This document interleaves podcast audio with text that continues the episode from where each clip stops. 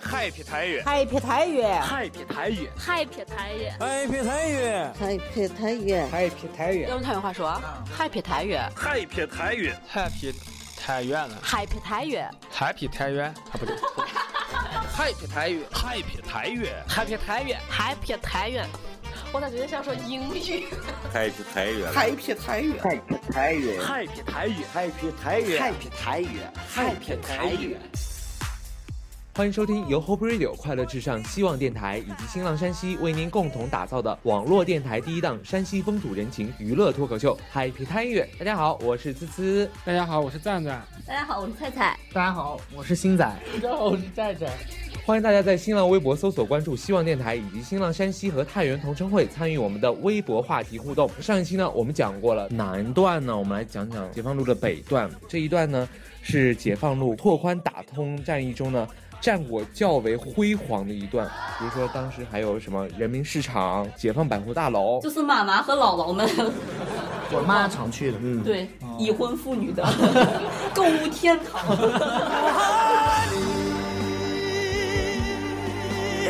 我的家，我的家，我的天堂。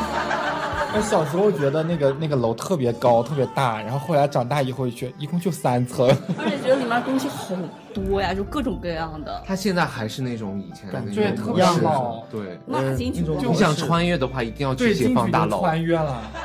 感觉小时候那种就一个铺，就是一个小柜子里面哦那种卖点化妆品啊。啊，你要哪个能拿下？哦，子呀什么对对对对对，就是就是。哎，你记不？他们那会儿那会儿那种布是这样垂下来的，就是卖卖布的布，对，它是这样垂下来的，就那一卷一卷一卷。现在一进去，第映映入眼帘的就是那个卖那个十字绣的。这个太原解放大楼在六七十年代呢。与另外一家这个国营商场五一百货大楼占据着当时太原市商业贸易圈的主导地位。是呀，一九五八年的十月一号呢，太原解放百货大楼开门迎客，在计划经济的带动下呢，成为六七十年代就是我们的妈妈还有姥姥奶奶这一代。妇女们的追求的最喜欢的这个购物场所，它因为种类非常的繁多，而且这个服务也很周到。良好的这个口碑呢，让它的这个效益呢不断的增长，成为了家喻户晓的综合商场。这个生于七十年代的张建明呢，给我们嗨皮太原节目组发来的信息说，对百货大楼的印象呢，还停留在了小时候。小时候呢，他家离这个解放大楼就隔着两条街，每逢过年过节的时候呢，那里人们呢都是围着水泄不通。在那个年代呢，百货大楼就是老百姓心中购买商品的第一选择，直到现在仍然是，仍然哦是。其实现在过年过节还是还是五一大楼这个解放大楼嗯都是人围的乌泱乌泱的，对，还有很多的反。季的东西，夏天卖冬天的羽绒服，哦，对对对，啊，都在这会打广告。现在，嗯，就是当年的那些二十多岁的小姑娘，现在变成对呀、啊，你想咱们现在买衣服只就只能去挑柳巷呀，对吧？天美北、嗯、呃北美啊，再往上面那个年龄层，他去北北美，他去柳巷，他就买不到他的衣服。对 对啊，人家也有购物欲望呀。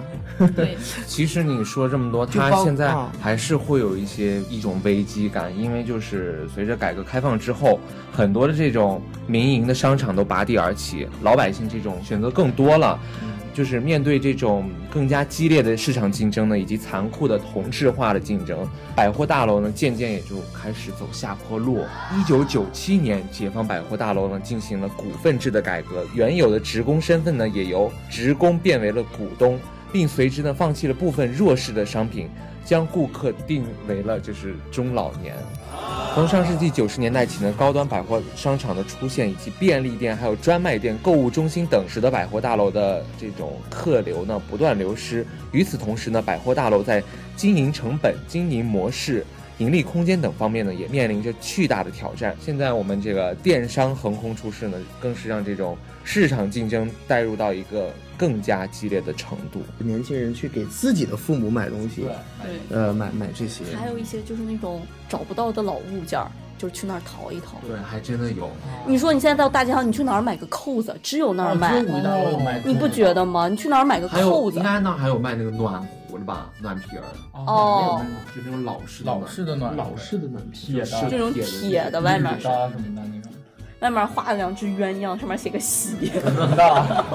还有脸盆儿，脸盆儿啊，那个搪瓷的搪瓷的，反正我上次就是唯一一次去那儿，就是因为要找个扣子，因为那件大衣我又舍不得扔，挺好看的。然后你到满大街，你去哪儿买扣子？柳巷真的遍柳巷你也找不见一双一个扣子，然后去那儿就各种各样，琳琅满目。挺不容易的哈。看出来他是看出来年纪了啊，年龄段又暴露年龄了。对，嗯，我们就没有扣子，宁愿丢了那件衣服。 解放路上除了有这些，我们说一个非常繁华的呃商场，在旁边有一座非常安静的教堂，太原的天主教堂了，也叫太原总堂。因为我的小学就是在解放路小学嘛，所以隔着一堵墙，我们经常就可以听到它的大钟报时的声声音。哎，那个钟可好听了、对报钟的那个声音。太原总堂全名叫圣母无染原罪主教堂，是也是在去年被评为是全国重点文物保护单位。它的始建年代呢是建于清同治年间，就一八七零年。后来呢就是呃发生运动，然后被毁，在光绪末年。也就是在一九零五年重建，现在的占地面积是有十三点三万平方米，现存的分出去了很多地以后，主要现存的建筑有四千三百多平方米。呃，我们看到这个天主教堂的原来原来的这个规模非常大，是十字形教堂，就是它的上空俯视的话是十字形，主要建筑是礼拜堂，两旁还有两座我们看到就尖尖的特别有标志性的这个钟楼。我们看到这个教堂它的外观呢，就是一个呃罗马罗马式的风格。一般的教堂呢，就是有一种罗马的风格、拜占庭式的风格、文艺复兴的风格，还有这种中式的教堂。哥特的呢？还没 说呢。还有哥特式的风格，怎么样区分呢？罗马的教堂呢，就是圆圆的顶子，穹窿式的门；哥特的是就是尖尖的顶子，嗯，哎，尖尖的顶子。漂亮了。你笨娘插这一句是咋回事儿？可漂亮了， 你是要咋？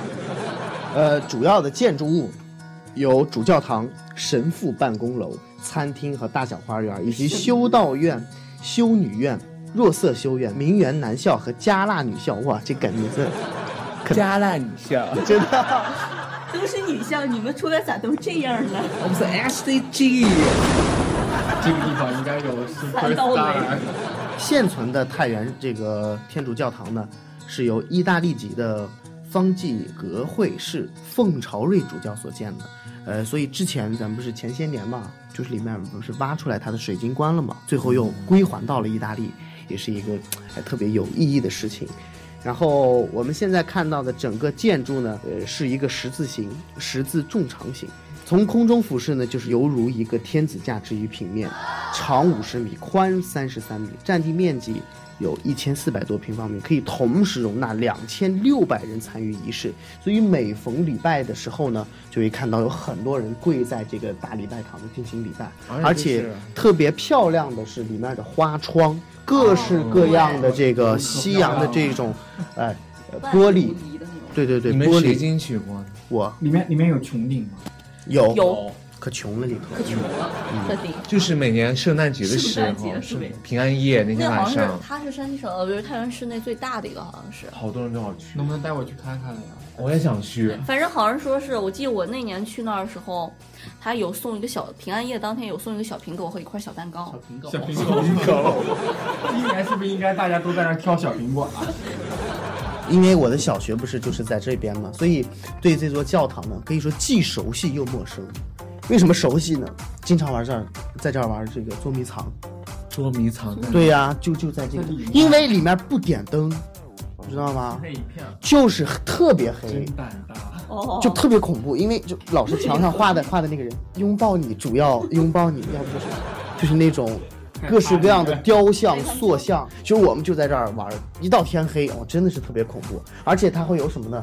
就是咱们电影里面经常看到那种修道院，或者是那种教堂，不是这种旋转楼梯吗？大家见过没？哦，这个是清代的旋转楼梯，直上钟楼。它里面也有有有清代楼梯，当然是不对外开放的，除了我们这些讨吃鬼小孩儿， 爱疯跑，啥地方都能找见。拦不住我们还敲神父的门儿，神父一看是神父家，谁敢敲？快跑快跑！ 然后是这这个，完了最有意思的还是什么呢？就是说，我们看这个教堂，呃，门口的这个墙体上面的这个呃塑像也是清代的，包括上面这个“天主堂”三个字旁边有两个狮子，这在中国现存的这个教堂里面呢，把狮子的图案放在教堂上面，这是可以说是一个仅存太原现存就就存这么一种样式。就但是为什么把狮子放在教堂上面，也没人能解释得清楚。当然，里面的装饰呢，给我的印象来看呢，估计已经换了好几茬了，就是里面彩绘、里面的壁画都换了好几样了。你不是黑着灯能看得着吗？那也能看得着，通过那个花窗嘛。啊，花窗。哦，它不点灯，而且可凉可凉，里面特别冷，啊，我也觉得特别冷，特别冷，特别特别冷。突然想起来那个钟楼，真的是特别的有纪念意义。呃，后来我才知道，原来我们听的那个钟楼呀，呃，听的那个钟声，其实是后来又后来又恢复的。原来的那个钟楼就是在可能文革时期就被毁掉了。现存的这个钟楼，原来是零五年的时候，百年唐庆在教区的努力下，又购来了西洋的这个钟，又重新买了。所以说，生活在繁华大都市的人们，每每经过太原总堂，听到悠扬的钟声的时候，都会情不自禁的驻足。仿佛接受一次心灵的洗礼。当然了，我所谓的陌生，就是对这个宗教的陌生。虽然有好多人都喜欢去圣诞节去呃凑个热闹呀，参加一个大狂欢，但是我觉得很少有人了解真正这的种了了解这种。讲到解放路呢，我这条路上有个非常著名的一个学校，一直我记得就是小学那会儿吧，老师就在讲，你们一定要考上这所学校，这是你们的《红楼梦》。我们要说的这个学校就是全山西省乃至全国都非常知名的这所学校，叫做山西省实验中学，就是我们说的实中。来讲讲这个山西省实验中学，它是我们山西省唯一一所直属省教育厅管理的省级重点中学、省示范高中，山西唯一一所经教育部批准的具有中外合作办学资格的中学。来问问我们的主播，哪一位同学在那里上过学呢？此处直接来雷就可以坐救护 车。一般学习不好的都来了我们的团。就只能这样说。没有呀，那么你们就是听大家就是那个老师呀、家长啊这么多年的教导啊、教育，这个实验中学，你们知道它的历史吗？我听我们老师给我们讲过，就说是山西省实验中学呢是创建于一八八二年，然后是张之洞先生是任山西巡抚期间时候所创立的令德堂书院，然后是在一九五二年呢太原女子中学成立，成为哇山女子中学，我们是女子小学。你是女子小学，你也是女怪子不得我天们团老师要是跟我们说一定要考上这个女子中学， 就是你的《红楼梦》里面的。对啊，然后是在一九五二年呢，他呃成立了女子中学，成立之后，然后又成为了山西省实验中学历史的正式开端。然后在一九五五年，太原女子中学更名为太原第十中学。一九八六年呢，然后又正式更名为山西省实验中学。